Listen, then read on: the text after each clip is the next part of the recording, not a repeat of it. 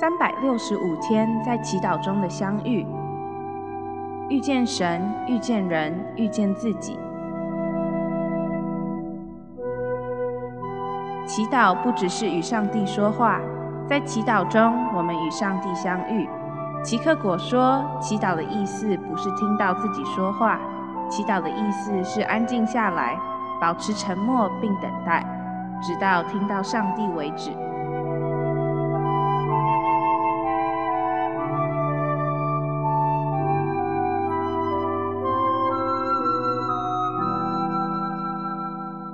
圣诞节的相遇之父母与子女的和好相遇，选自安瑟伦古伦欢庆一个美好的相遇。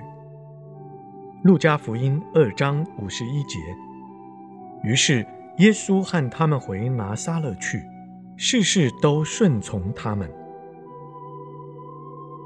许多圣诞画像都呈现玛利亚和约瑟一同看着孩子。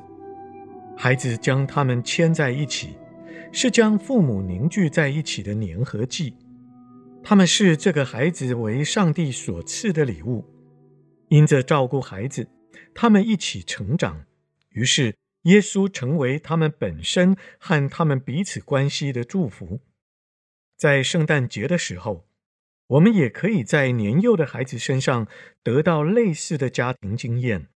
就像描绘耶稣出生的画所做的呈现那样，父母开心地看着孩子，在看到圣诞树和马槽时，眼中闪烁着兴奋的眼神。孩子的喜乐以新的方式将父母牵在一起。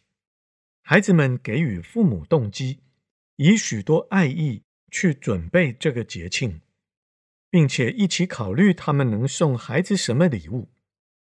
父母为孩子所准备的欢乐，又从孩子那里得回。这种圣诞节经验散布在许多家庭的庆祝活动中。然而，我们无法一直保有这种体验。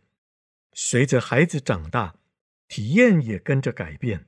于是，我们需要另一种欢庆圣诞节的动机，让父母和子女以新的方式彼此相遇。